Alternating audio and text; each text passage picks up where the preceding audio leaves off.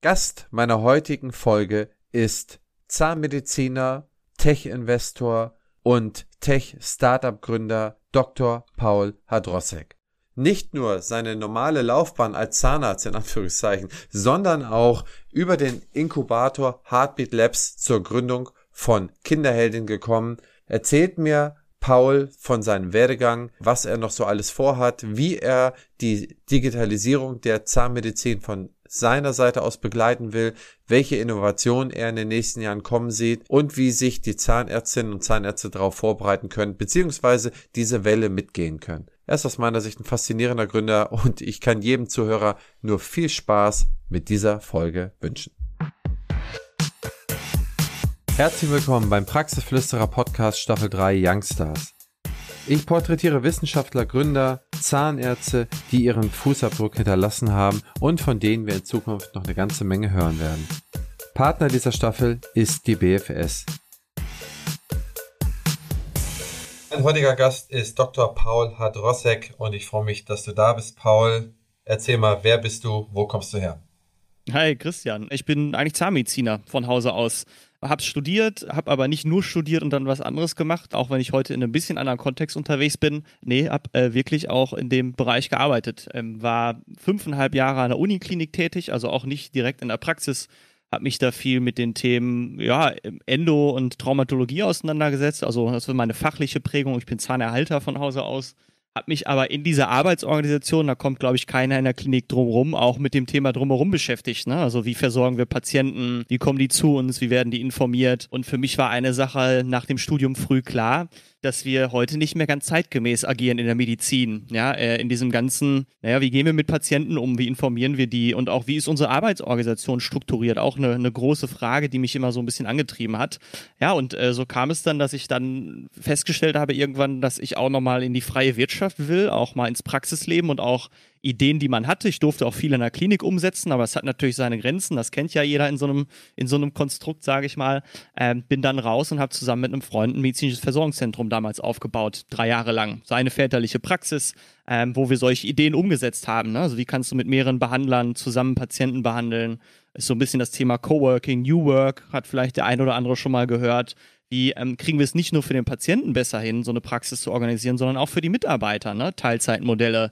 Das ist ja alles das, was uns auch aktuell begleitet. So, und das wollten wir damals, ja, war 2014 bis 2017 schon umsetzen. Kam ja dann so ein bisschen die MVZ-Welle, also heute wird MVZ ja immer von einem etwas anderen Kontext, ne? Investoren getrieben und alles drum und dran gespielt. Ja, und das haben wir dann gemacht. Und nach den drei Jahren wollte ich eigentlich zurück ins Ruhrgebiet, wollte da das Praxiskonzept nochmal grundauf überdenken weil ich daherkomme und es auch eine spannende Region finde nach wie vor und wollte dann aber auch über den Tellerrand gucken. Und so bin ich im Internet gelandet und primär in Berlin.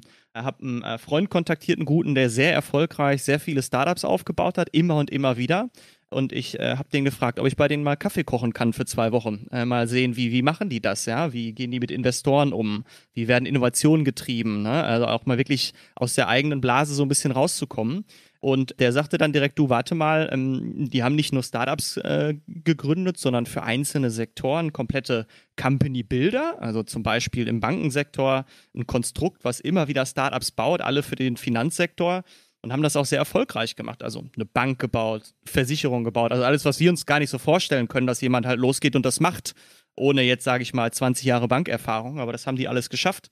Und dann war da die Idee, sowas für den Gesundheitssektor zu bauen, um digitale Geschäftsmodelle äh, im Gesundheitssektor selber zu starten, zu bauen, zu investieren auch in Startups. Und da war dann die Frage, ob ich das zwei Monate begleiten kann und helfen kann, das aufzubauen und äh, mir Investments angucke, Startups angucke, Strategien überlege. Ja, und das ist jetzt ja fast vier Jahre her, ne, die zwei Monate, die ich das machen sollte. Habe dann in der Zeit selber gegründet, ein Startup für Telemedizin. Ja, und jetzt sitzen wir hier heute zusammen.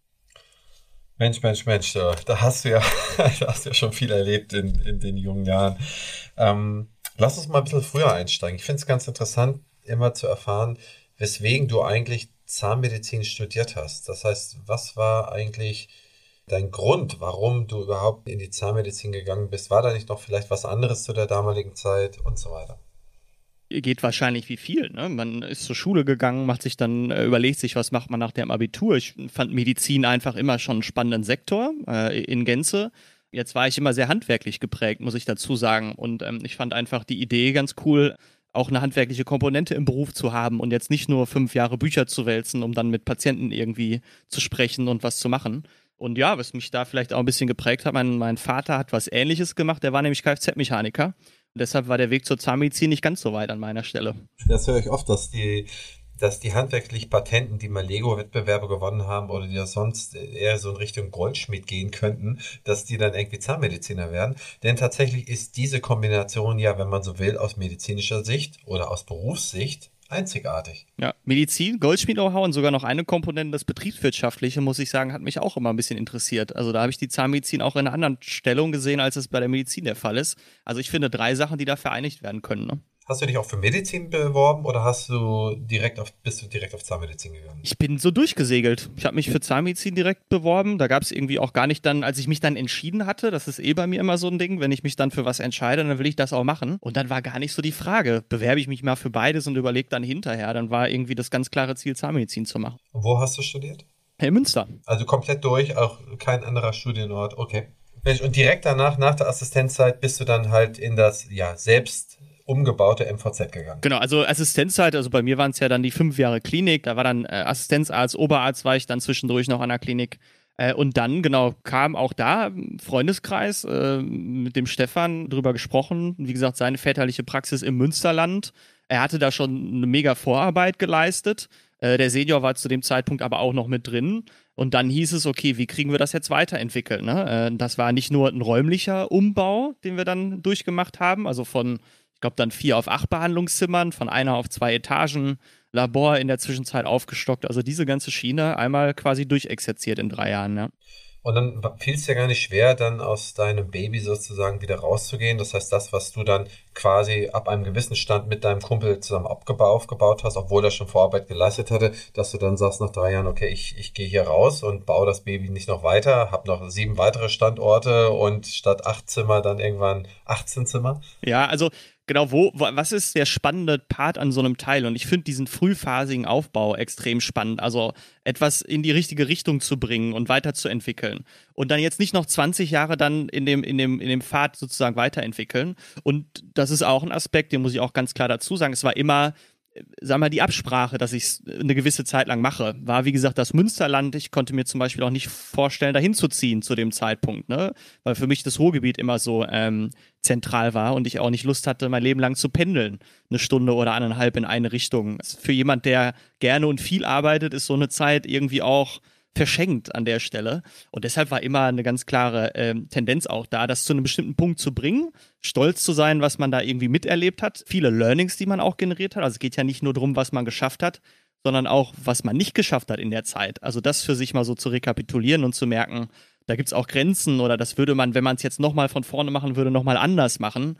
Das ist ja auch ein Riesenpotenzial, was da drin liegt. Ne? Darauf möchte ich gleich nochmal zurückkommen. Aber du bist tatsächlich in der Zeit gependelt und bist dann jeden Tag mindestens zwei Stunden gefahren, Stunde, Stunde anderthalb hin und Stunde, Stunde anderthalb wieder zurück? Also ich habe damals noch in Münster gewohnt, da war es jetzt nicht ganz so weit, da waren es so 45 Minuten äh, und ich hatte auch damals dann schon ein flexibleres Modell. Also ich habe nicht fünf Tage am Stuhl gestanden, ich habe drei Tage am Stuhl gestanden und zwei Tage auch sonstige Sachen gearbeitet. Mhm. Äh, und die konnte man dann auch zum Teil von zu Hause machen. Also damals dann schon ein Modell gehabt, wo man das ein bisschen pegeln konnte, dass ich jetzt sie nicht jeden Tag, also gab auch viele Wochen, wo ich trotzdem fünf Tage in der Praxis war, sogar an Tagen, wo ich nicht behandelt habe, natürlich, weil das kennst du ja auch zu, zu Genüge.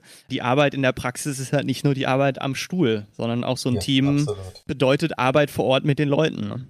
Und dann, was sind deine Learnings? Der zweite Punkt, worauf ich eingehen wollte. Das heißt, du hast gesagt, im, im Nachhinein betrachtet würdest du einige Sachen anders machen und ähm, oder das eine oder andere besser oder das eine oder andere ist gut gelungen. Wenn du jetzt so zwei Spalten in Excel machen würdest, würdest du sagen, auf der einen Seite, das ist gut gelungen und das auf der anderen Seite, das ist nicht so gut gelungen. Das würdest du beim nächsten Versuch, wenn du nochmal drei Jahre machen würdest, anders machen. Was wären dann insbesondere interessant sind natürlich die Dinge, die man besser machen würde. Also ich war schon immer jemand, der sag mal, extrem viel Wert auf Team gelegt hat. Also für mich war diese Dis also Diskrepanz will ich nicht nennen, aber dieses Machtgefüge, was wir in den Praxen haben zwischen Arzt und Helferin und Praxismanagerin, was in unserer Branche immer sehr ausgeprägt war, also an manchen Stellen ja nicht mehr so wirklich, aber Ähm, das war was, was mich immer so beschäftigt hat und das hätte man aber noch besser machen können, muss man sagen, damals. Ich habe auch unterschätzt, wenn du in eine Praxisstruktur kommst, die ist schon, ich glaube, damals waren es in der Tat auch schon 30 Jahre gab, wie viel alte Themen man bearbeiten muss oder wie weit man auch zurückwühlen muss um Lösungen zu etablieren und nachhaltig zu machen.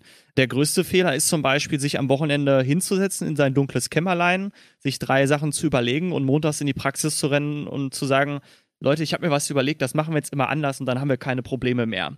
Weil das wird nicht immer auf unberechtigte Ablehnung stoßen, manchmal auf berechtigte. Und selbst wenn man dann, sage ich mal, diese Prozesse eine Woche lang etabliert, nach zwei Wochen sind die wieder weg. Das ist genauso wie mit, wie mit Sachen, die ich mir für die Praxis kaufe, wo ich sage, Arbeitsabläufe, die verschwinden irgendwann im Schrank, weil die nicht nachhaltig in die Arbeitsabläufe implementiert werden. Und häufig wird nicht genug Arbeit reingesteckt, die Leute inhaltlich für diese Sachen zu gewinnen.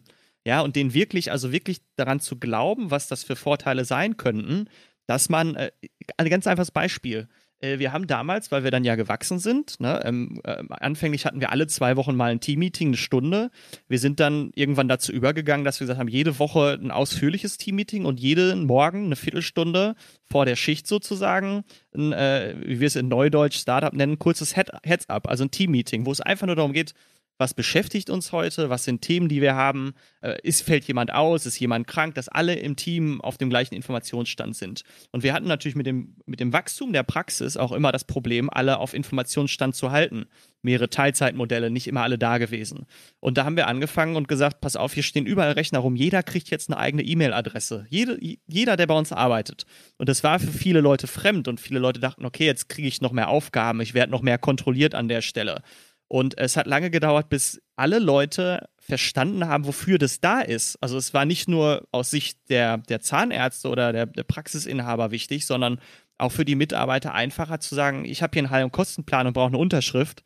Und ich brauche jetzt nicht zwei Tage lang einem Arzt hinterherlaufen oder Post-its irgendwo hinkleben. In dem Moment, wo ich es geschickt habe, ist der Arzt in der Bringschuld. Und äh, ich kann nachverfolgen, wann habe ich das rausgeschickt. Ich habe das von meinem Schreibtisch. Und das habe ich zum Beispiel total falsch eingeschätzt, weil man hat natürlich den ganzen Prozess im Kopf und glaubt daran, dass es allen hilft, aber es ist nicht bei allen möglich. Und da war dann aber auch wieder schön zu sehen, dass Leute, die sehr lange in der Praxis waren, die sich am Anfang sehr gesträubt haben, am, zum Schluss die waren, die es am meisten und mit meister Euphorie genutzt haben. Aber der Weg dahin, das war ein Fehler. Wir haben es nicht gut genug kommuniziert, wir haben die Leute nicht gut genug abgeholt. Also das ist so, glaube ich, so ein bisschen das, das, der, das Kernthema, was ich so nach drei Jahren sagen würde, was häufig un unterschätzt wird. Da bist du vor allen Dingen an einem Punkt, der auch sehr gut dazu geeignet ist, unterschätzt zu werden. Mhm. Denn das Team ist ja, ist ja irgendwie so eine, es ist ja eine flexible Masse. Ne? Man kann es auf alles schieben. Man äh, kann es für alles und auch für nichts, äh, ja, ich sag mal so verantwortlich machen. Und du holst vor allen Dingen diese Teams von dort ab, dass die eigentlich alle Änderungen, die sie über 30 oder 40 Jahre erfahren haben, eigentlich immer nur Änderungen zu ihrem Nachteil gewesen sind oder zum großen Teil. Mhm. Das heißt, alles, was immer irgendwie eingeführt wurde, wurde zum ersten, also zum Prio 1, wurden sie eingeführt, um irgendjemanden einen Vorteil zu verschaffen und die empfinden das als Nachteil für sich. Das heißt, diese ganz progressive, auf Fairheit, auf Augenhöhe bezogene Partnerschaft zwischen Behandler und ZFA, die hat es leider sehr lange nicht gegeben. Und das wurde sehr stark reinsozialisiert. Das heißt, du kommst eigentlich mit jedem Thema, das habe ich im, in meinem ganzen Beraterleben immer wieder gesehen, äh, mit jedem Thema, wo man reinkommt, wo man eigentlich so auch eine Besserung der Stellung der ZFA erreichen wollte. Die ZFA ist ja nicht selten ein Mittelmanager. Die muss nach oben managen, ihre Ärzte, die muss nach unten managen, auch ihre Patienten und noch und alles mögliche andere. Und ähm, Selbstverbesserungen wurden oft als ja als konfrontativ angesehen wurden, als, als beängstigend angesehen. Insofern kann ich das 100% nachvollziehen, weil es einfach sozialisiert so war, wie du es beschrieben hast. Als ich angefangen habe in der Branche, da erinnere ich mich an das durchschnittliche Gehalt, das ist 16 oder 18 Jahre her, der durchschnittliche Gehalt der ZFA war 1254 Euro brutto mir geistern immer so Sachen durch den Kopf, ähm, ist ja auch die Frage und genau das, was du meinst, das wurde über 30 Jahre so gelebt. Ne? Also wie kann man optimieren und was war die Optimierung? Der Umsatz pro Stunde. Ja, äh, das hat der Zahnarzt für sich im Hintergrund irgendwie festgelegt und wurde auch oft von, von, naja, sagen wir mal, die, die Leute, die die Praxen mit begleitet haben. Ich glaube, auch da gibt es eine andere Generation von Beratern. Ich kenne dich da auch anders oder würde ich dich da auch anders einschätzen. Aber häufig wirst du ja als Zahnarzt, weil du die Hintergründe nicht verstehst, konfrontierst und es wird gesagt, pro Stunde musst du x Euro umsetzen. So. Und was macht der Zahnarzt damit? Der rennt dann damit los und wird in der Praxis alles darauf ausrichten, dass er pro Stunde diesen Umsatz macht. Und das ist fahrlässig. Das ist nicht langfristig gedacht an der Stelle. Und ich glaube, da muss heutzutage ein Umdenken stattfinden, die Leute, die Leute mitzunehmen auf die Ziele. Ähm, und da war es auch immer so, ähm, da wurden ja viele Sachen auch nicht kommuniziert. Also Transparenz ist ja in der heutigen Zeit auch ein ganz großes Thema für Mitarbeiter, die wirklich mitziehen äh, heutzutage. Es ist nicht mehr so dieses, äh, du kommst vorbei, leistest deine Arbeit, kriegst am Ende des Monats das Gehalt. Das ist ja bei uns allen nicht mehr gegeben. Und da gibt es Modelle. Ich habe einen sehr guten Freund, der mit seiner Praxis sehr, sehr erfolgreich ist, der alle seine Zahlen offen kommuniziert dem Team gegenüber, jedes Jahr. Der äh, macht äh, erfolgsvergütete, ähm, äh, erfolgsabhängige Vergütung auch. Äh, der gibt Umsatzziele aus mit seinen Mitarbeitern. Alle wissen Bescheid, wo sie stehen. Viele sind sehr überrascht, wie offen das kommuniziert ist, weil sie das aus keiner anderen Praxis äh, kennen. Und der sagt, äh, ich habe dadurch keinen Nachteil. Viele denken, der Kuchen wird kleiner, wenn ich das offen mache und Leute dann kommen und sagen, ich will aber mehr davon abhaben. Aber wenn alle diese Ziele irgendwie auch sehen und wissen, worauf sie einzahlen und dieses Wachstum miterleben und jetzt nicht nur die Praxis hat schon wieder zwei Behandlungszimmer mehr oder der Chef fährt ein größeres Auto oder sowas in die Richtung, äh, sondern die merken, die leisten wirklich einen Beitrag, kannst du unheimlich Potenzial heben heutzutage, oder? Unglaublich, unglaublich. Auf jeden Fall. Wir, ähm, wir versuchen es an jeder Ecke immer so transparent wie möglich zu machen, auch in unseren Lehrgängen zum Betriebswert der Zahnmedizin. Wir bilden die Leute aus und sagen, geht transparent mit euren Zahlen um. Ich meine, man verkauft die Leute ja auch ein bisschen für blöde. Da fährt jemand dreimal im Jahr im Urlaub oder fährt das Auto oder wohnt da und da in der Ecke. Das kann sich doch, alle Neidfaktoren sind erfüllt. Es kann sich jeder zusammenrechnen, dass, äh, dass da eine ganze Menge Geld irgendwo überbleibt.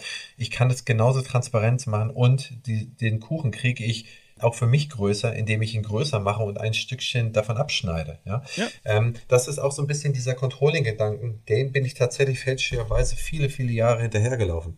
Ich bin so dahergegangen, dass wir gesagt haben, okay, wir müssen die Praxis wirklich sehr gut kontrollen äh, wir müssen alle Zahlen messen und dies und das und da in die Tiefe gehen und äh, dann lass uns auf den verschiedenen Sachen optimieren. Das ist zum Teil auch immer noch richtig, aber es vermittelt leider ein etwas fehlerhaftes Bild, insbesondere in Bezug auf das Kostencontrolling. Das Kostencontrolling haben wir selber nie gemacht, aber die ganze Branche ist geprägt von einem Kostencontrolling. Da wird auf Materialeinkäufe optimiert, die eh nur 8% oder 7% sind. Da kann man idealerweise einmal im Jahr guckt man sich die fünf größten Posten der Materialeinkäufe an und macht da einen Pitch bei zwei, drei Depots und dann hat man die, hat man die forever clean das ist nicht der Preistreiber. Und da waren natürlich auch Mitarbeitergehälter immer ein Treiber und so weiter und so fort. Und auf diesen Punkten wurde halt immer optimiert, um äh, das Gesamte äh, versucht größer zu machen. Aber leider ist das meines Erachtens nicht die Wahrheit. Und ich dachte immer, dass die Wahrheit wäre, dass ein ausgeprägtes Leistungscontrolling zu betreiben da denke ich immer noch, es ist ein Teil der Wahrheit, aber ich bin da deutlich zurückgerudert und die Instrumente benutzen wir bei weitem nicht mehr so, wie wir sie eingeführt haben. Denn es ist so viel Potenzial in den Prozessen zu heben, wenn du die Prozesse sauber hast, wenn du das, wenn du die Teamgespräche sauber hast, wenn du das Teambild, die Philosophie und die mhm. Ziele äh, äh, alignst mit jedem, dann ist das so viel mehr wert und du kannst eigentlich so viel mehr den Kuchen größer machen, als du es jemals hast mit anderen Sachen machen kannst. Ich wollte genau den Punkt gerade ansprechen. Jetzt haben wir viel, viel über Zahlen, Optimierung gesprochen mindestens genauso viel, du sagst es. Also zwei Punkte sind mir auch aufgefallen. Das eine ist, äh, wo steckst du deine Zeit rein und wo auch nicht. Ja? Äh, willst du jetzt bei der letzten Nachkommastelle von irgendwelchen Kompositen, die du jetzt für die Praxis kaufst, nochmal 10 Euro sparen? Aber die Zeit, die du brauchst, um rauszufinden, ist das nicht besser investiert woanders. Und der andere Block bei allen Zahlen, und jetzt bin ich ja, sag ich mal, in anderen Wirtschaftsbereichen mit einem Unternehmen unterwegs, wo man natürlich sich die Zahlen anguckt jeden Monat. Und das ist ultra wichtig für die Entwicklung einer Firma. Da kannst du viel ablesen. Aber genauso wichtig ist es, die Zeit einfach wirklich in deine Leute zu stecken. Äh, wir haben damals angefangen, irgendwann Mitarbeitergespräche, also Feedbackgespräche zu führen. Und da haben natürlich auch erstmal alle gedacht, oh Gott, jetzt will der Chef mit mir reden, ne? jetzt muss ich mich rechtfertigen. Das Gespräch ist dafür da, um mir zu sagen, was ich im nächsten halben Jahr machen und verbessern muss. Äh, wir haben da eigentlich nur gesessen und wollten uns anhören, was die Leute von uns denken, so, ne, was, was deren Einstellung irgendwie ist an der Stelle und wo auch Mitarbeiter Potenziale sehen. Auch das wird häufig unterschätzt. Wenn ich als Zahnarzt die ganze Zeit am Stuhl sitze, Da gibt es Leute da draußen, die sich Gedanken machen bei meinen Mitarbeitern, die wissen, wie der Prozess besser funktionieren kann. Warum machen die die Vorschläge nicht? Und dann äh, lässt man sich da irgendwie auch, holt man sich Impulse ab. Das ist genauso wichtig, wie auf die Zahlen zu gucken, ist, ist eine Beziehung zu den Mitarbeitern aufzubauen, eine nachhaltige. Absolut. Habt ihr damals Mitarbeiterbefragung schon gemacht? Einfach aus Zeit Gesundheit machen. Hier erlaube ich mir einen kleinen Hinweis auf den Staffelpartner, die BFS, die mit ihrem Angebot von 24 kostenfreien Raten für den Zahnarzt bislang einmalig auf dem Abrechnungsmarkt unterwegs ist. Was daran so interessant ist, ist, dass der Konsument, also der Patient, eigentlich gar nicht mehr entscheidet danach, was das Produkt oder die medizinische Dienstleistung einmalig kostet, sondern was es auf eine gewisse Laufzeit für eine monatliche Belastung für diesen Patienten ist. Für den Zahnarzt ist es insofern auch sinnvoll, sich dahingehend zu entscheiden, weil der Zugang zu auch einkommensschwächeren Bevölkerungsschichten somit ermöglicht wird. Also schauen Sie einfach mal rein unter meinebfs.de-rp24 oder meinebfs.de-teilzahlung und nun weiter geht's wir haben, ich muss jetzt wirklich überlegen, ob wir es damals anonym per E-Mail gemacht haben. Ich kann es dir nicht hundertprozentig sagen. Also ich weiß noch, wir haben die Befragung persönlich gemacht äh, und haben auch gebeten, da irgendwie neutral vorher was abzugeben. Aber äh, jetzt nicht standardisiert. Nee, soweit waren wir damals noch nicht. Wir hatten gerade E-Mail-Postfächer, ne? Also eins nach dem anderen. Also da haben wir interessante Feststellungen gemacht. Wir haben so ein Mitarbeiterbefragungstool irgendwann mal entwickelt. Wir haben angefangen mit so einer Survey. Äh, das war aber nicht besonders spektakulär und interessant. Und dann haben wir irgendwann mal da sehr viel qualitative Aspekte hinzugefügt und immer weitergemacht, weitergemacht. Und dann haben wir mal einen Test mit der Hessischen Landeszahnärztekammer gemacht. Das muss 2018 oder so gewesen sein.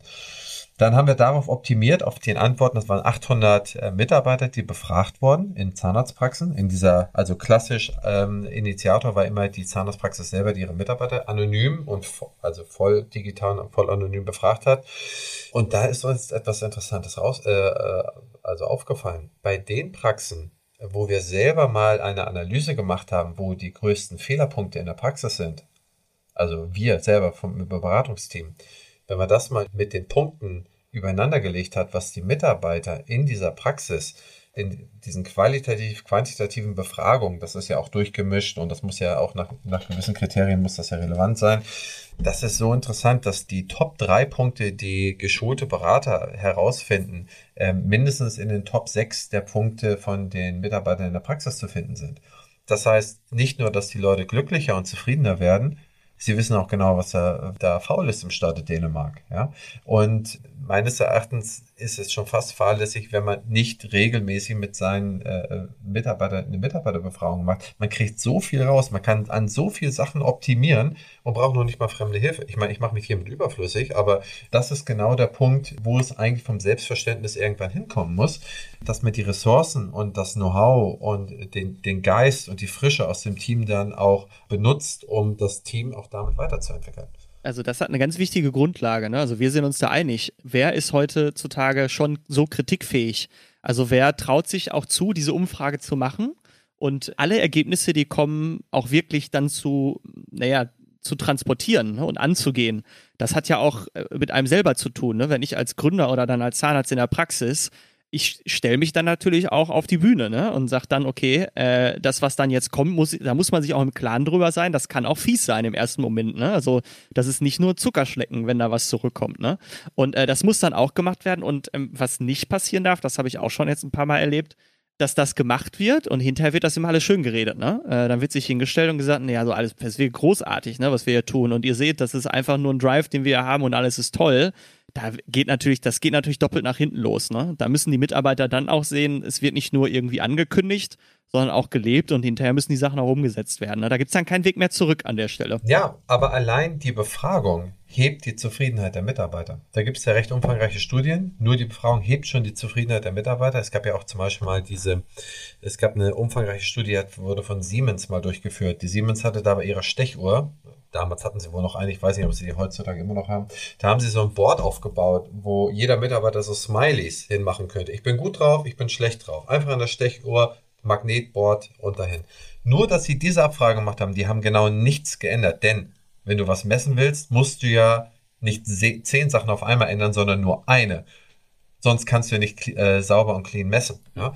Und allein dadurch, dass sie befragt haben, haben sie, haben sie den Balken von, von links schlecht nach rechts äh, gut äh, geschoben bekommen. Da gibt es noch viele Bestätigungen zu. Das heißt, allein das ist schon mal sinnvoll. Aber wenn du jetzt dann dahergehst und sagst, also es ist alles hier wirklich mausegrau und, und brutal schlecht, aber ich finde es trotzdem super so und wir ändern nichts, dann ist es natürlich auch, auch ein Signal an die Mitarbeiter. Aber Lange Rede, kurzer Sinn. Bei 10.000 fehlenden ZFA-Fachkräften in Deutschland ist es eh nicht mehr die Frage, ob die Mitarbeiter dann noch dann dort bleiben oder so flexibel sind, dass sie dann zu einer Praxis hingehen, die diese Bedürfnisse vernünftig erfüllt. Und da sehe ich in den letzten Jahren einen unglaublichen Run auf die Praxen, die da progressiv mit den Themen umgehen. Also ich kenne Praxen, die, die haben Initiativbewerbung ohne Ende, weil die. Einstellung, stopp. Ja, die, die, die ZFAs sind ja auch untereinander sehr gut vernetzt. Die, die erzählen sich ja auch, wer, wer Patent ist und wer, wer nicht Patent ist, wo, wo man, wo man angenehm und gut arbeiten kann. Ja, das ist ja kein, das ist ja kein Staatsgeheimnis, mhm. ja. Und das heißt, dieser Ran ist voll im Gange und wird noch auf die Spitze getrieben weitergehen. Punkt mhm. eins. Punkt zwei. Ich habe eh keine Chance, als etwas in diesem Bereich zu, zu machen. 2012 habe ich das alles mal untersucht, habe da mit der Quinte ein Buch drüber geschrieben. Das ist neun Jahre her und ich glaube, die Recherche dazu ist zehn Jahre her. Es ist alles im Prinzip einfach nur fortschreibend und im Jahr 2025, wenn die, ich sag mal so, wenn die Best Ager, wenn die äh, Babyboomer, die, die 56er bis 62er äh, Jahrgänge, wenn die in Rente gehen und dann nochmal, was weiß ich, 25, 30 Prozent der Mitarbeiter aus den Praxen verschwinden, dann kannst du nur ein Arbeitgeber par excellence für eine Zahnarztpraxis sein oder du hast keinen mehr oder du musst dir überall die Zweiertechnik beibringen und musst hoffen, dass die Robotik bis zu diesem Zeitpunkt schon so weit ist, dass du keinen brauchst. Ja, dann ist sie aber hoffentlich so weit, dass wir selber nicht mehr die, äh, die Kronen präparieren müssen, ne? weil dann wird es uns nämlich auch nicht mehr geben. Nein, das Ding ist, also das erlebe ich auch an ganz vielen Stellen und mit allen Kollegen, mit denen ich spreche, mit allen Praxen und ich spreche mit großen und mit kleinen Praxen, die, das spiegelt genau das, was wieder, was du meinst. Es ist ein extremes Gefälle gerade zwischen Praxen, die extrem suchen, die es extrem schwierig haben und Praxen, die sehr gut aufgestellt sind, wo Initiativbewerbungen kommen. Und ich meine, man muss es sich dann nur mal angucken, ehrlicherweise. Letztens von einem, von einem Bekannten eine, eine, eine Zeitungsanzeige gesehen. Das, das, war eine Traueranzeige. Also ich dachte erst, da wäre eine Todesanzeige und dann lese ich erst, da wird gefragt, ob jemand ZFA werden will. Und wir müssen doch heutzutage, und das Potenzial ist ja da, also du kannst ja heutzutage als ZFA, wenn du Prophylaxeassistentin wirst, Praxismanagerin, QM, du hast ja Entwicklungspotenzial in dem Teil der Praxis. Und mit den steigenden, sage ich mal, Praxiskonzepten, mit den mehreren Großpraxen, die da kommen werden, kannst du heute als, als also als Fachangestellte gestartet einen Karriereweg hinlegen. Nur das muss den Leuten auch dargelegt werden. So, und so können wir Leute holen. Oder was meinst du? Ja, absolut. Das ist auch schon seit Jahren so. Das heißt, eine, eine patente ZFA, die braucht nicht mehr. Die kann die Karriereleiter, äh, kann die gnadenlos hochgehen. Also in, in vielen Großpraxen in Deutschland sind die äh, leitenden Praxismanagerinnen oder Manager, also meistens Managerinnen, die haben dort in der Praxis irgendwann mal als äh, am Stuhl angefangen, haben sich über die Rezeption hoch zur Praxismanagerin oder zur Geschäftsführerin gemausert. Ja. In Westerborg äh, beim Betriebswirt der Zahnmedizin haben wir immer eine Kohorte pro Jahr seit zwölf Jahren, wo wir Zahnärztinnen und Zahnärzte ausbilden zum Betriebswirt und aber auch ZFAs. Und da haben wir, glaube ich, für 200 oder 220 Praxen mittlerweile die Geschäftsführerin oder die Geschäftsführer da ausgebildet. Und die sind alle aus dieser ZFA-Kohorte. Ja, das heißt, die, und die verdienen schon richtig gutes Geld. Ne, das Mit Recht. Nicht, äh, und das, also jeder Cent ist da, ist da, ist da gut investiert. Und ich sehe es so, dass, dass sich dieser Trend beschleunigen wird und beschleunigen, also äh, es geht ja gar nicht anders. Es gibt immer größere Einheiten. Größere Einheiten verlangen eine äh, bessere Prozesse, ähm, stabilere Prozesse. Es müssen Redundanzen in, ähm, in einigen Bereichen geschafft werden, die organisiert werden müssen. Es müssen flexiblere Öffnungszeiten müssen organisiert werden und ich meine, das ganze Thema wird deutlich komplexer, dass du Mittwoch und Freitagnachmittag frei hattest und so weiter und so fort und dass es ganz normal einen Wochenplan gab. Das ist halt auch nicht mehr das, was auch nachgefragt wird und äh, was, was angeboten werden kann. Also ich glaube, da kommt noch sehr, sehr viel drauf zu und ähm, die gesetzlichen Bedingungen jetzt mit, die, mit der MDR, die dieses Jahr kommt, Hygiene wurde, wurde über die letzten 10, 12 Jahre drei, vier, fünf Mal verschärft, QM wurde immer mal wieder verschärft, dann Datenschutz wurde verschärft. Wenn man das so sieht, dieses typische, was der Mann empfindet als Bürokratie, also als Overhead oder ich muss mich damit beschäftigen, obwohl ich eigentlich gar keine Lust habe, mich damit zu beschäftigen.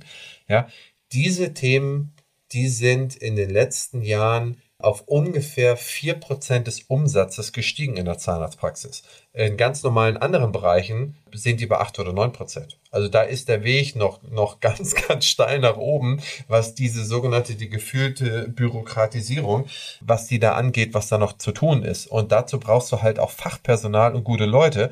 Und wenn du die guten Leute nicht heranziehen kannst und die nicht äh, entsprechend ausbilden kannst, oder bei dir halten kannst oder rekrutieren kannst, dann weiß ich nicht, wer es sonst machen soll. Und ansonsten kommt das, was du eingangs gesagt hattest, das, was einige immer als ähm, möglicherweise böse, böse, in Klammern ungerechtigterweise aus meiner Sicht sehen, dass dann diese sogenannten ZMVZ genannt IMVZs kommen und dann halt zeigen, wie diese Strukturen aufzubauen sind. Ne? Und das ist auch zu Recht. Ich glaube, es, muss jeder, jeder freiberuflich Zahn, tätige Zahnarzt muss diese Strukturen für sich irgendwann begreifen und selber aufbauen, denn es wird keiner auf einen warten. Der Bus wird weitergehen. Das ist genau der Punkt. Also die Zeiten, wo du gesagt hast, ich bin ja Zahnarzt bis an mein Lebensende und muss mich um nichts anderes eigentlich kümmern als um Zähne und ein bisschen ums Team, die, wird einem keiner nehmen. Das haben wir in anderen Branchen gesehen. Der Wandel, der kommt. Und ähm, genau das, was du sagst, ob das jetzt ein ähm, MVZ, was Zahnarzt geführt ist, Investoren, MVZ, das ist ja prozentual und wird auch ein Bruchteil von der Versor Versorgungslandschaft bleiben. Also es muss keiner denken, übermorgen gibt es nur noch IMVZs oder sowas in die Richtung. Aber die zeigen ein, zwei, drei Sachen schon ganz, ganz prägnant. Und wenn wir die Lücke nicht anfangen zu schließen, auch in der Zahnärzteschaft, dann wird es schwierig. Und das ist eben genau dieses Thema, dass sie solche Sachen besser abbilden und sich als Aufgabe machen. Die hören den Mitarbeitern zu, die hören den Patienten zu, die versuchen da so mal so ein bisschen aus der Zahnarztzentrierung rauszugehen, was in unserer Gesellschaft in allen anderen Wirtschaftsbereichen ja schon längst passiert ist. Und warum sollte es in der Medizin jetzt auch generell gesprochen anders sein? Die Medizin ist auch eine Wirtschaft. Das nennen wir zwar immer ein bisschen anders und man hat andere Beweggründe, Arzt oder Zahnarzt zu sein, aber äh, die Macht des Patienten, die wird stärker werden und der kommt in den Mittelpunkt. Ich meine, nur weil es Mediziner ist, entbindet es einem ja nicht, dass man die Miete zahlen muss oder die Gehälter zahlen muss oder sich sonst den, den Kanal an Wirtschaftsleben, Gesetzesleben äh, entziehen kann. Ja, und ich sehe es, dass, also, wer kommt jetzt, wir kriegen seit, seit ungefähr jetzt Anfang Dezember, na, ich denke, richtig doll ist es losgegangen jetzt ab Anfang Januar, wer kommt auf uns zu und will die MDR in seiner Praxis umsetzen? Also die jetzt äh, um ein pandemiebedingt um ein Jahr verzogen sind. Das sind nicht die kleinen Praxen oder die Mittel, das sind die, die, die schon mehrere Einheiten haben, die sagen, okay, wir müssen ja was machen und äh, die buchen jetzt die Termine, dass sie das alles rechtzeitig umgesetzt haben. Und ähm, es ist immer so, die Leute, die 2006 oder 2010 QM umgesetzt haben,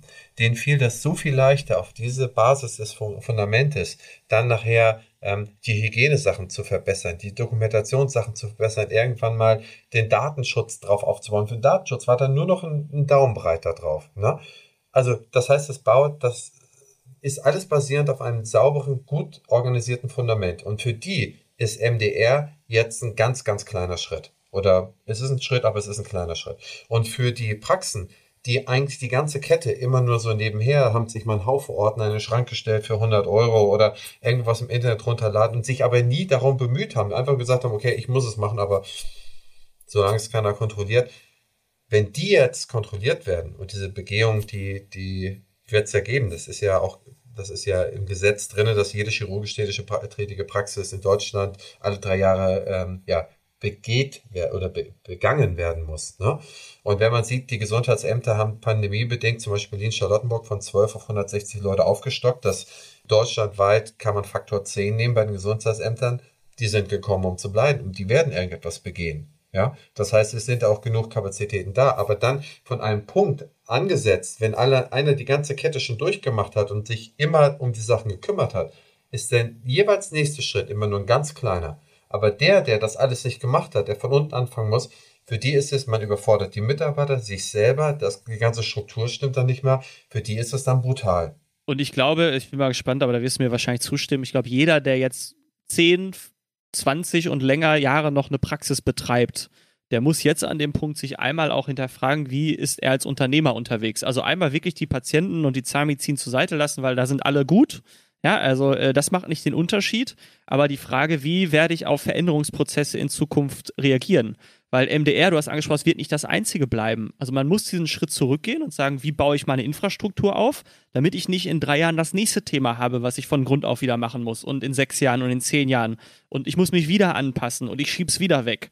Ah, das ist jetzt so, so ein Scheideweg, glaube ich, wo viele Praxen einfach den Grundstein legen werden für den Erfolg der nächsten 20 Jahre. Oder auch nicht. Ganz genau so ist es. Und dann ist es auch so leicht, dann ist es sogar fast schon freudvoll, dass man sagt, okay, hier mal ein bisschen was anpassen, kann ich nochmal kontrollieren, ob das eine oder andere noch so sauber ist, dann ziehe ich das auch nochmal gerade. Und wenn man das auf geordneten Prozessen organisiert, dann werden die auch nicht dicker dadurch. Die bleiben schlank. Das ist nur ganz, das ist ganz klein geschehen. Aber wenn man das in, ein, in einen unsauberen Prozess reinmacht, da kann ich mir nur so viele Zahlen anschauen, äh, wie ich nur will. Dann braucht man an, an den Leistungen nicht zu optimieren. Ich muss immer an den Prozessen optimieren. Ich muss immer an den an den vier, fünf Prozessen optimieren, die in meiner Praxis dann, dann so dahergehen. Und das reicht eigentlich. Dann werden die Zahlen, die am Ende in der BWA rausplumpsen, die werden dann immer gut sein. Die werden immer deutlich über den Durchschnitt sein, aus meiner Sicht. Gehen wir mal wieder zurück. Du bist dann, nachdem du da drei Jahre ähm, geschafft hast, ist dein, äh, dein Freund noch drin in der ja, Praxis? Macht er das noch? Ja. Okay. Von wo bist du dann hingegangen, örtlich bezogen? Also eigentlich war dann der Plan äh, ins Ruhrgebiet. Ich komme aus dem wunderschönen Dortmund und bin auch immer noch verwurzelt. Und dann bin ich aber in Berlin gelandet, eben über einen Umweg. Ich wollte mir eigentlich ein Jahr Zeit nehmen für die, für die Planung, Strukturierung. Ähm, ich habe für mich damals auch eigentlich äh, festgesetzt, ich würde lieber auf der grünen Wiese gründen das nächste Mal. Also nicht eine Altpraxis übernehmen, ähm, weil ich bei manchen Themen mir gedacht habe, die werden ein bisschen wild werden und ich würde Sachen wirklich sehr gerne sehr neu denken, dass ich mir auch gerne ein Team zusammensuchen würde, was alles das mitträgt und aus diesen Gründen mit mir zusammenarbeiten würde. Und ich, mir war immer klar, in der Bestandspraxis findet man das nicht oder nur ganz schwierig, weil da gibt es dann eine Übergangszeit, da wird das Team umgewälzt und gar nicht, weil man glaubt, die Leute sind nicht gut, aber die passen dann vielleicht nicht in das Konzept, was man dann an der Stelle vorhat. Und die Zeit wollte ich mir einfach nehmen. Und da war für mich einfach das Naheliegendste, ähm, so wen kenne ich denn mal und wo kann man auch mal über den Tellerrand gucken, weil ich natürlich auch schauen wollte, wie, äh, bevor dieses ganze MVZ und Investorenthema losging, wer wäre denn ein potenzieller Investor? Will ich das zwingend mit einer Bank machen? Will ich lieber schnell und agil sein? Habe ich andere Pläne? Wie sieht es mit Risikokapital an der Seite aus? Und auch die Frage, wie baut man solche Teams zusammen? Weil ich auch da der Meinung war, das müssen nicht nur Zahnärzte, Zahnärztinnen und, und äh, Helferinnen und Labormitarbeiter sein, sondern ich hätte gerne auch in diesem Set für die Praxis andere Leute aus anderen Bereichen, ob das direkt ein BWLer ist, ob das direkt Leute aus dem Tech-Sektor sind, weil Digitalisierung natürlich auch ein Thema für die Praxis ist und ich wollte da vieles mit abbilden.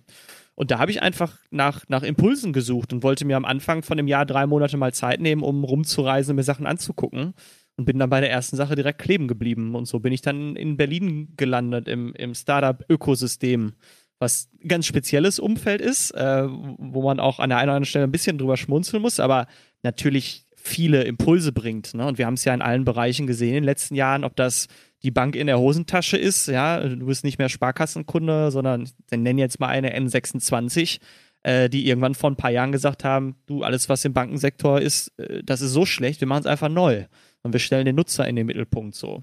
Und das ist natürlich, da ist Berlin am Puls der Zeit. Ne? Da passiert das alles. Da hängen die Investoren zusammen, die Startups. Ähm, ja, da bin ich dann quasi reingetaucht. Wem bist du da gelandet? Oder wie hieß der Inkubator? Der Inkubator, also das hat einen, Hintergrund, äh, hieß damals Hitfox, der Jan Beckers, äh, der das alles gegründet hat, kenne ich aus gemeinsamen Münsteraner Zeiten, gehört zu meinem Freundeskreis, der witzigerweise zur Hälfte aus Zahnmedizinern und zur Hälfte aus BWLern besteht und wir da immer witzige Diskussionen hatten, schon immer alle, was man so ein bisschen voneinander lernt. Wir haben natürlich auch mal gerne zusammen gefeiert, das steht im Vordergrund, aber daneben haben sich immer ganz spannende Sachen entwickelt. So. Und der Jan war ein Serienunternehmer. So, der hat während des Studiums Studenta eine Plattform gegründet, äh, wie man das so ein bisschen von Facebook und Co. kennt. Ne? Da wurde früh digital was gemacht, wurde verkauft. Die Leute stehen nicht still, ne? die haben einen unheimlichen Antrieb. Äh, da ist, wenn was fertig ist, wird das nächste gemacht und das nächste wird größer und im Zweifel zehnmal so groß. Und daraus ist dann halt irgendwann auch Hitfox geworden, heißt heute Ionic Group. Und unter der Group gibt es mehrere Inkubatoren oder mehrere Felder, Beteiligungsgesellschaften. Jan hat mittlerweile einen eigenen Investmentfonds aufgebaut, äh, der eine Milliarde schwer ist. Also das kam noch nach Heartbeat Labs. Ähm, und äh, genau, Heartbeat Labs ist der Inkubator, die Plattform geworden, äh, zu der ich dann quasi gegangen bin. Ja. Wo, wo dann halt im Raum stand, machen wir das. Die waren zu der Zeit noch sehr im Finanzsektor beschäftigt. Finlieb haben die aufgebaut, gibt es auch heute noch. Wie gesagt, haben eine Bank, eine Versicherung gegründet. Ja, und dann kam diese Schiene mit dem, mit dem Healthcare-Bereich. Und da habe ich dann auch mal gesehen, ähm, was auf der digitalen Seite der Gesundheitsbranche, wo wir auch immer drüber schimpfen und sagen, boah, wir sind hinterher 20 Jahre. Aber da gab es halt immer schon auch, oder seit einigen Jahren jetzt, eine, eine sage ich mal, eine Welle an, an Menschen und Innovatoren, die gesagt haben, da ist was zu tun und da gibt es auch Chancen. So, und diese radikale Seite der Digitalisierung durfte ich dann da mal kennenlernen und fand das auch einfach mal ultra spannend.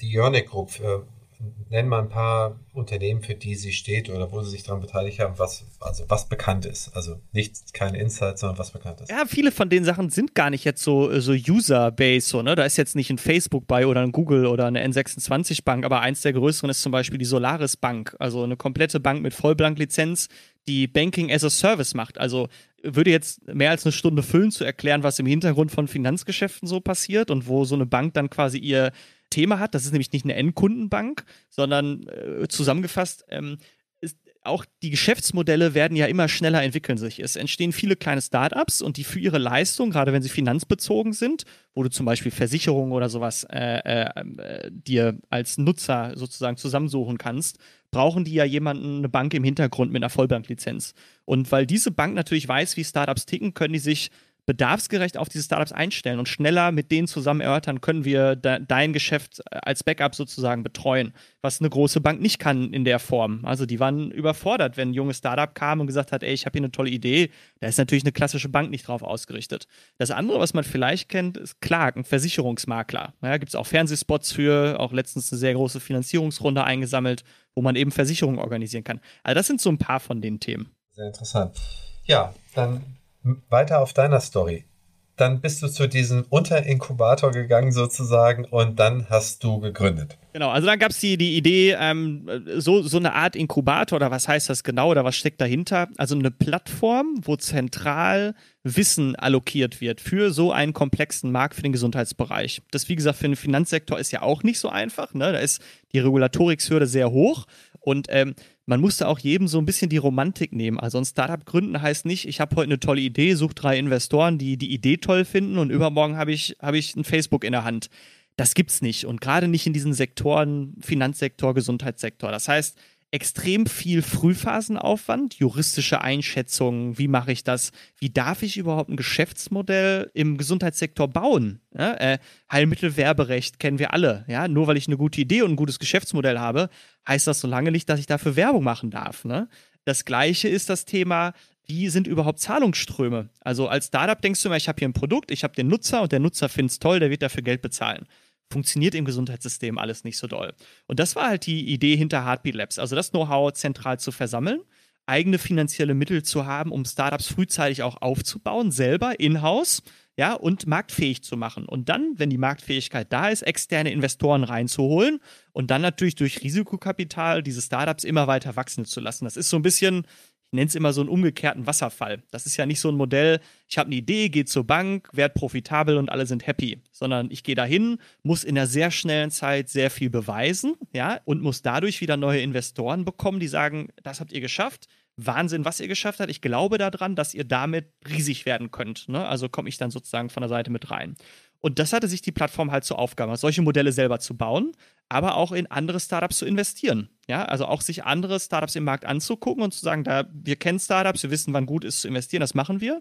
Und der dritte Pfeiler ist so ein Stück weit Partnerschaften, Industriepartnerschaften, ne? also Unternehmen, die in dem Sektor gründen wollen, aber das haben wir auch oft erlebt, ne? dass viele große Unternehmen, sei es jetzt ein Mercedes, einen eigenen Inkubator gebaut und drei Jahre später gemerkt, naja, da gibt es eine Zutat bei Startups, die kann man nicht äh, im Reagenzglas irgendwie züchten.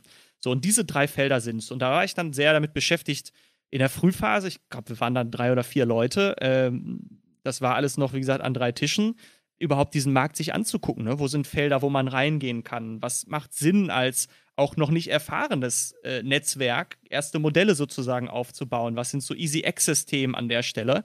Wo investieren wir? Ne? Dann durfte ich das erste Mal auch Pitch-Decks von Startups sehen, auf der anderen Seite, ne? also als Investor und mir angucken, was, also war damals hier, Paul, guck dir das mal an, wir haben hier von einem Startup ein Deck gekriegt, sag doch mal was dazu. Und ich nur so, was soll ich dazu sagen? Ich habe noch nie ein Pitch-Deck gesehen. Ne? Äh, ich dachte ja auch immer, äh, das ist eine total Rocket Science dahinter. Aber man wird natürlich erfahrener und weiß, was man berücksichtigen muss, auch auf der Investorenseite. Ich, kennst du ja auch ein er Stück erklär, weit. Ne? Erklär unseren äh, Zuhörern mal, was ein Pitch Deck ist und was du dir da genau angeschaut hast. Sorry, also hol mich bitte ab, immer wenn ich ins Denglische verfalle, weil das war, ähm, ich will gar nicht so reden, wie wir in Berlin reden, weil sonst kommt keiner mehr mit. Also ich versuche mich schon sehr stark zu zügeln bin auch am Anfang mit dem Vokabelheft da rumgelaufen übrigens, ne? weil ich erstmal, ich bin gar nicht mitgekommen, wovon die Leute reden. Im Endeffekt keine Rocket Science, es ist alles das gleiche, worüber wir im normalen Leben auch reden. Es hat alles englische äh, Dings. Eine Pitch Deck ist eine Präsentation, also etwas, eine, eine PowerPoint-Präsentation meistens, wo ich auf zehn Folien klar mache, jemanden, den ich nicht kenne, warum es sinnvoll ist, bei mir zu investieren. Und das hat immer eigentlich eine relativ gleiche Form. Da wird immer ein Problem vorgestellt da wird immer eine Marktgröße definiert, also was ist in diesem Markt potenziell möglich, was wird an Geld umgesetzt. Dann erkläre ich, wie ich das lösen kann, was ich vielleicht schon geschafft habe. Und eine der wichtigsten Folien, die steht meistens ganz zum Schluss, das ist das Team. Also wer macht das überhaupt? Und das ist ein kleiner Spoiler. Also äh, viele Investoren finden, gucken sich natürlich Märkte an, die gucken sich Ideen an, aber häufig wird investiert, weil Teams dahinter setzen, die vielleicht schon zwei oder dreimal erfolgreich was gegründet haben. So, und da geht es dann ja um Risikokapital, also ein Investor, da gibt es jetzt auch ganz viele verschiedene Investoren, aber viele von denen geben kleine in Anführungsstrichen kleine Beträge in den Frühphasen, sei es jetzt mal 100.000 Euro, 200.000 Euro, mit einer sehr hohen Wahrscheinlichkeit, dass sie dieses Geld nicht wiedersehen. Das gleiche machen sie zehnmal und wir nehmen jetzt mal ein 100.000 Euro Ticket, ja, die gehen los, jetzt total vereinfacht, haben zehnmal ein 100.000 Euro Ticket, machen zehn Investments und sind von jedem dieser Investments überzeugt, dass sie das 20-fache des Geldes wieder kriegen. Bei neun Startups funktioniert es nicht, bei einem funktioniert und was haben wir unterm Strich? Äh, eine Million Euro mehr, als wir am Anfang eingesetzt haben. Also so ticken Investoren und da kommen halt die Startups an und sagen, okay, wir brauchen dieses schnelle Kapital, äh, risikofrei, um zu wachsen, um das Ganze zu machen. So, und das Pitch Deck ist sozusagen einer der möglichen Eintrittspunkte. Also auch kein Investor, und das ist auch so ein bisschen, nicht alles ist Höhle der Löwen, ja, also da setzt sich keiner drei Minuten hin, hört dir zu und sagt, ich steige ein. Da ist natürlich ein viel strukturierter Prozess im Hintergrund viel, mit viel mehr Schritten aber diese Pitch-Decks sind so ein bisschen das eine Thema. Ja, und die muss ich mir angucken, mitbewerten, mir angucken und habe dann aber auch mir Felder angeguckt und mir überlegt, was sind Einstiegsmöglichkeiten für eigene Ideen? Und für mich war in der Medizin immer klar, wir sind 20 Jahre hinterher. Also man muss nicht sofort eine KI bauen oder irgendwas. Wir, wir, wir haben ganz andere Probleme in der Medizin, die wir durch technische Mittel lösen sollten. Und für mich war immer eine Frage, warum wir nicht Telemedizin haben, ja, in vielen Fällen. Und bei Telemedizin, das muss man kurz dazu sagen, es geht nicht darum, gehe ich jetzt zum Arzt oder spreche ich online mit einem Arzt. Aber wenn wir uns mal den Patienten angucken, der hat am Wochenende ein Problem, der weiß nicht, wohin damit, muss ich damit in die Notfallambulanz, ja oder nein? Wenn ich bis Montag warten kann, rufe ich in der Praxis an. Wann kriege ich einen Termin? Äh, nimmt da überhaupt jemand den Hörer ab? Also es gibt viel Orientierungslosigkeit zwischen Dr. Google und dem physischen Arztbesuch. Und da war ich halt immer der Meinung, dass telemedizinische Modelle in ganz vielen verschiedenen Formen einfach viele Probleme aus dem System nehmen können und bei Patienten lösen können. Und deshalb habe ich mich sehr früh mit der Telemedizin einfach beschäftigt ja, und habe dann da ein Modell aufgebaut. Okay, erzähl von dem Modell. Das ist spannend würde man da, wo ich jetzt heute stehe oder mit einem Teil von dem, was ich mache, stutzen viele Leute. Ja, weil ähm, ich damals mit dem Fabian Müller zusammen, meinem Mitgründer, äh, den ich dann auch da in dem Kontext kennengelernt habe, der auch aus dem Startup-Sektor kam, selber zu der Zeit frischer Vater war, eine Idee verfolgt habe und zwar, wo, in welchen Sektoren in der Medizin kann Telemedizin nützen? Weil ich immer gesagt habe, einfach einen Telemedizin-Service zu bauen, der allen Patienten in Deutschland hilft, so funktioniert Medizin nicht. Dafür sind die ganzen Sparten, die wir haben, viel zu problematisch. Und ich habe ganz einfach nach einem Feld gesucht, wo wir Mehrwerte generieren können. Und ich bin dann sehr schnell bei dem Thema Schwangerschaft und Elternzeit hängen geblieben. Ja, wir haben eine Unterversorgung durch Hebammen in Deutschland, auch da ärztliche Betreuung nicht immer so gegeben. Extrem viele Unsicherheiten, extrem viele Fragestellungen. Und das ist auch was, was ich im Freundeskreis einfach nur mal miterlebt habe bei allen Leuten, die äh, Kinder bekommen haben. Dr. Google macht es nicht besser. So, ne? Also, äh, zu wem kann ich überhaupt gehen? Wen kann ich fragen? So, und diese Idee haben wir dann halt stringent angefangen aufzubauen, haben dafür Investorengelder zusammengesucht und haben gesagt, wir wollen eine einfache Lösung bauen, die es Leuten ermöglicht, schnell Hilfe zu bekommen. Und bei Kinderheldin kannst du das. Du kannst auf die Seite gehen, du kannst jeden Tag zwischen 7 und 22 Uhr mit einer Hebamme telefonieren, chatten. Du musst keine App dafür runterladen. Mittlerweile haben wir Videokurse auf der Plattform, also nicht nur synchrone Beratung, sondern asynchron wird auch ein Riesenthema werden in der Telemedizin.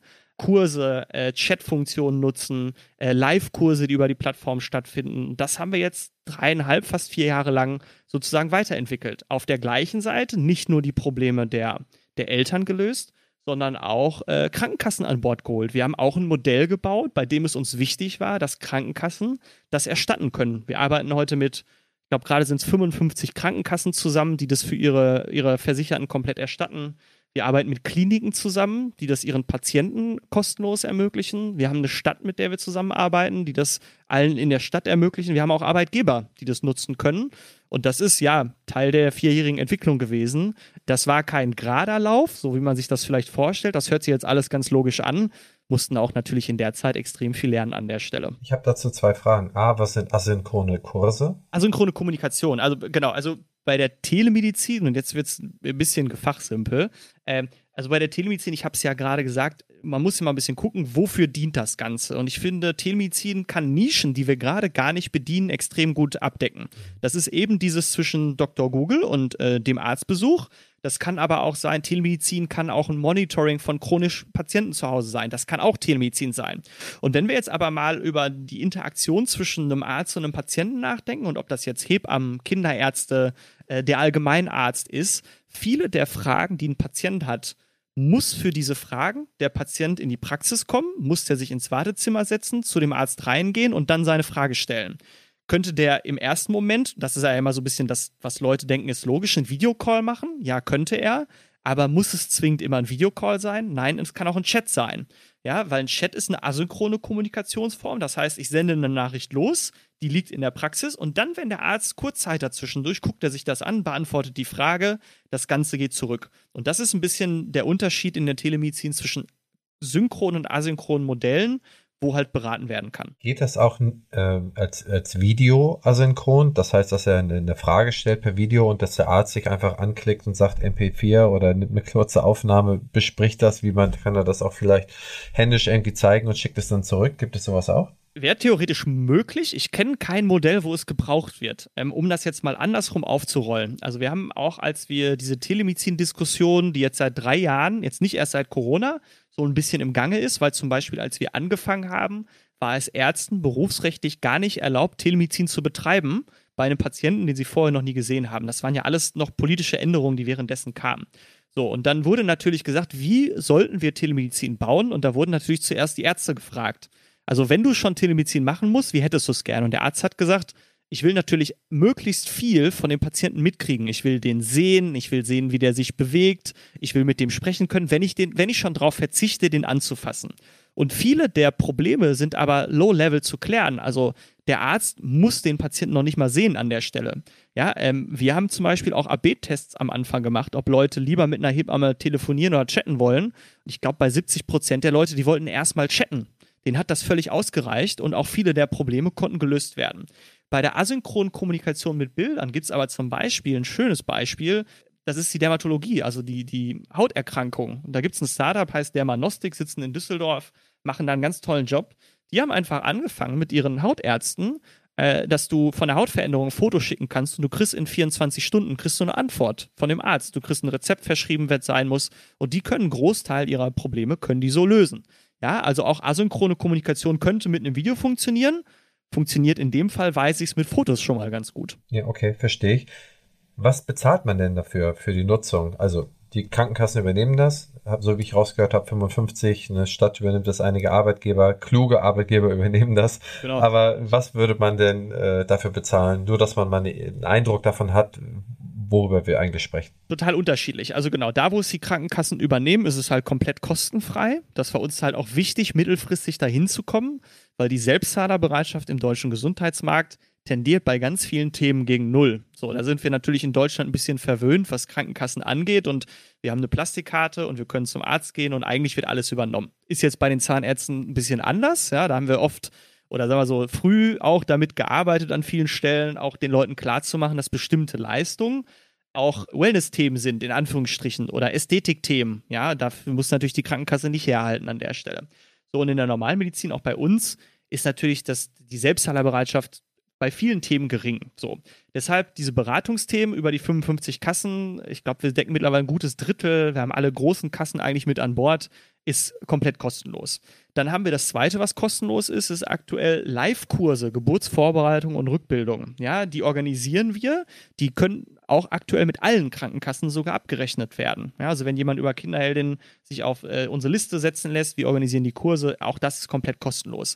Wir haben aber jetzt auch Modelle, weil wir ja diese Live-Kurse in Gruppen, so wie wir das jetzt als äh, Skype und was auch immer auch kennen haben, auch natürlich Videokurse, wie wir das von Netflix kennen.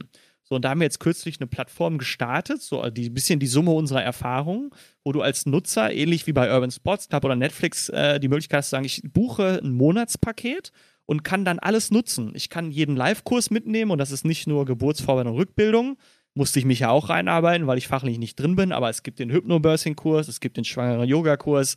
Alle, die Eltern draußen sind, werden es kennen. Ja, es gibt da eine Vielzahl. Die kann man nutzen, alle Videokurse und alle Beratungen. Und ich muss jetzt kurz nachdenken. Ich glaube, das Monatsabo liegt bei 59 Euro. Das ist gerade so ein Einführungspreis. Und wenn man auf die Live-Kurse verzichtet, sogar nur bei 29. Dafür kann man sich alle Videos angucken, alle Beratungen und sonstige Themen sozusagen mitnehmen.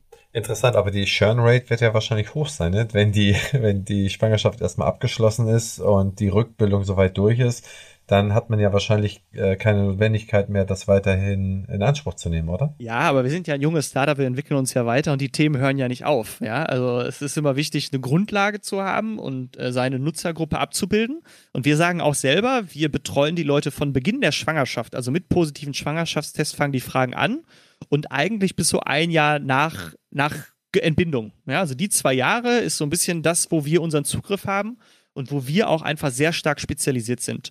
Und da werden sich natürlich weitere Modelle anschließen, ja, und äh, der Kinderarzt ist ja dann ein bisschen länger zur Verfügung und es gibt Inhalte auch für Dreijährige eventuell, die spannend werden. Also auch da genau valider Punkt von deiner Seite, aber auch da haben wir natürlich einen Plan im Hinterkopf. Gib mir mal einen Ausblick. Was machst du in den nächsten Jahren? Du bist Zahnarzt, du hast jetzt die Telezahn, die Telemedizin, äh, da hast du angefangen. Telezahnmedizin ist vielleicht auch nochmal ein Thema für dich als, als, als, ja, ich sag mal so Experte.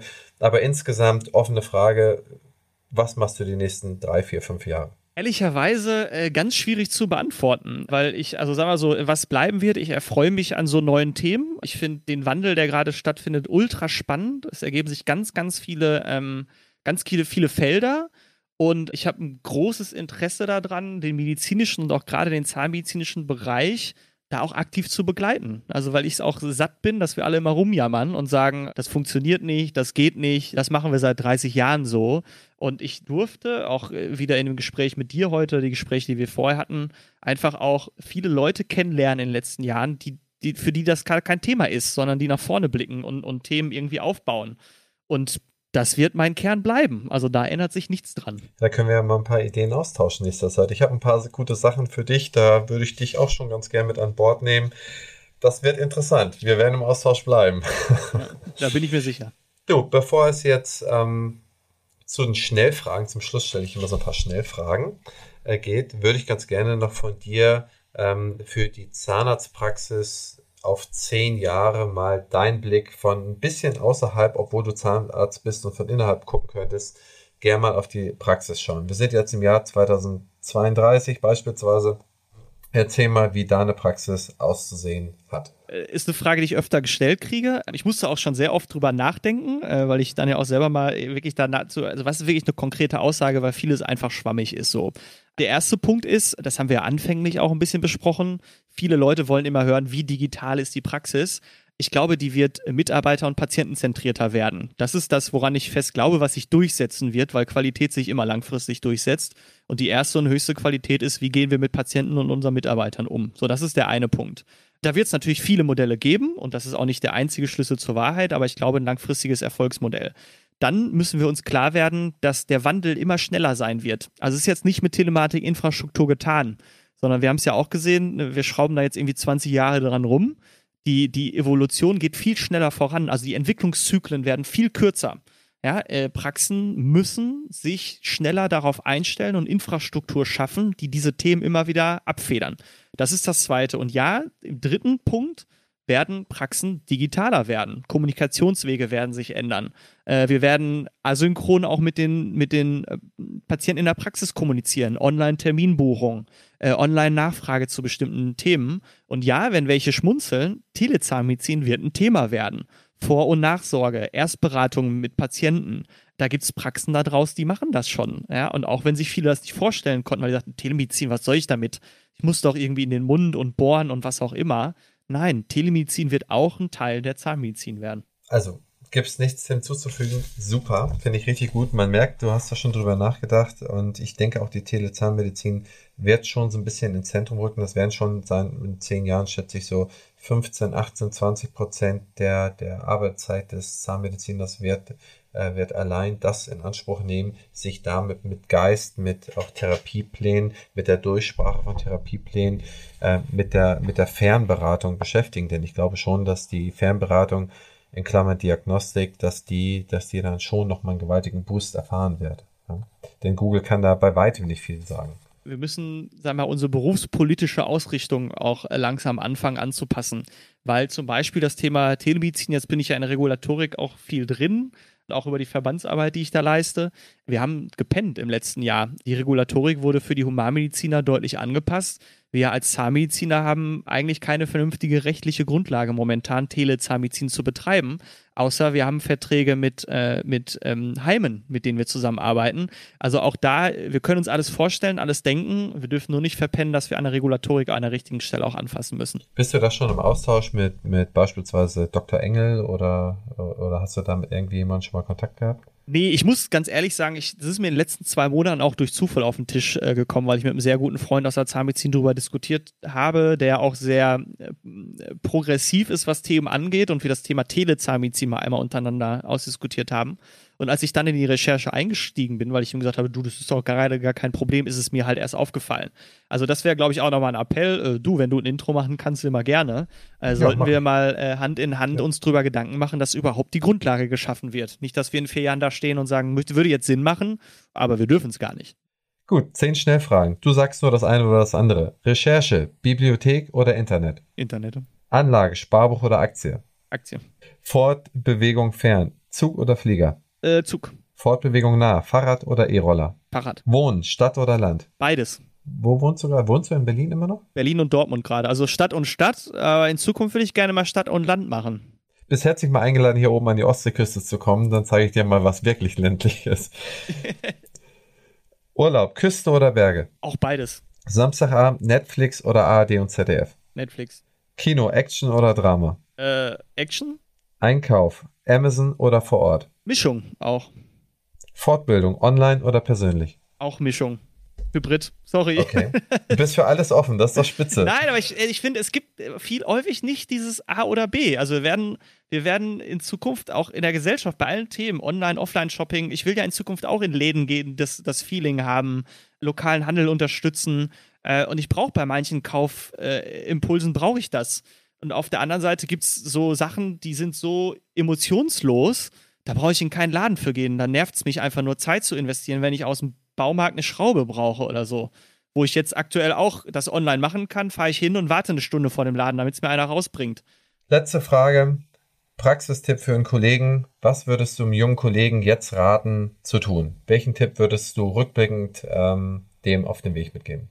Sich selber hinterfragen, was er die nächsten 20 Jahre machen will. Und wenn er in jedwediger Form die Lust hat zu gründen, soll er gründen. Machen. Einfach machen. Keine Angst haben. Also das ist auch unser Appell. Lasst euch nieder, lasst euch nieder, lasst euch nieder. Das ist ich meine, wir haben doch so eine geschützte, gute Branche, da kann man doch nicht so viel verkehrt machen. Ich glaube, wenn man sich auch, ja, viel mit Humanmedizin in den letzten Jahren auch zu tun gehabt. Wir können uns wirklich richtig glücklich schätzen. Ja, also was unsere Branche ausmacht und die Möglichkeiten und die Sicherheit, äh, den Bedarf, den es da einfach gibt, der nicht abbrechen wird.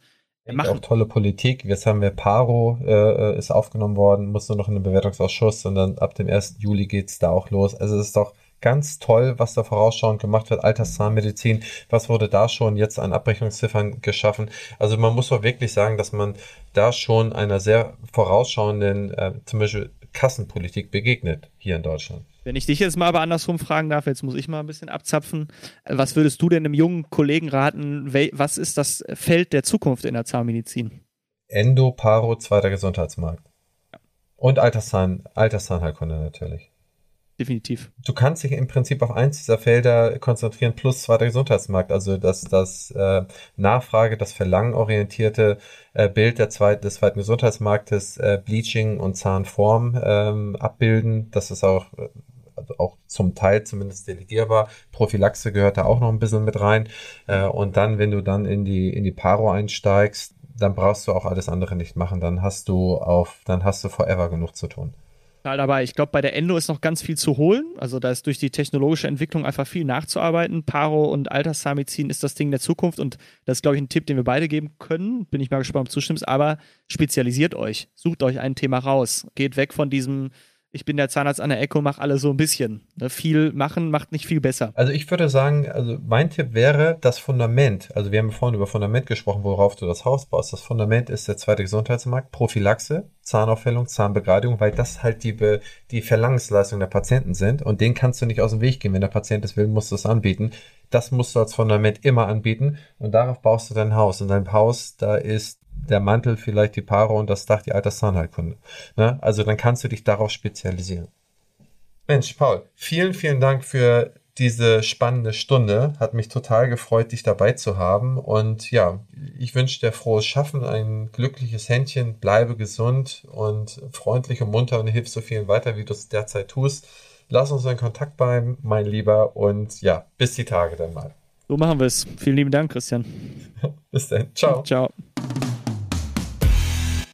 Publisher dieses Podcastes ist die Opti Health Consulting. Wir gründen Praxen, wir geben Praxen ab, wir helfen Praxen bei ihren Prozessen, bei MDR, bei Medizinprodukten, bei Personal, bei allen Themen, die eine Praxis so beschäftigt im Laufe ihres Produktlebenszykluses. Abonnieren Sie unseren Newsletter, abonnieren Sie unseren Podcast, damit Sie keine Folge mehr verpassen. Bis dahin, Ihr Christian Henrizi.